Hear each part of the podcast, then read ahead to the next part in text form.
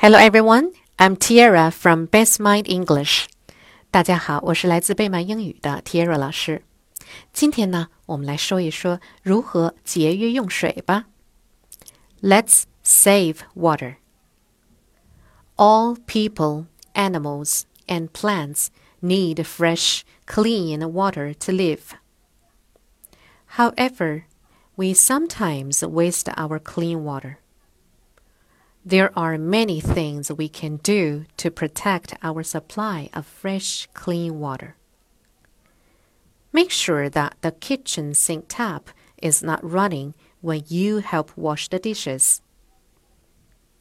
Put a plug in the kitchen sink and fill it with water instead.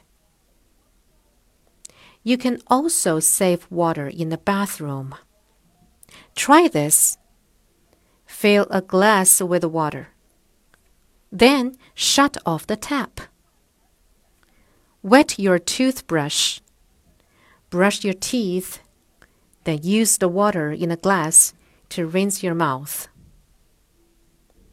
Pour the rest of the water over your toothbrush to rinse it off. It is important to take care of our fresh water supply. Let's save water. Let's not waste it. Word list Waste. W A S T E. Waste. Waste means to use in a way that makes no sense.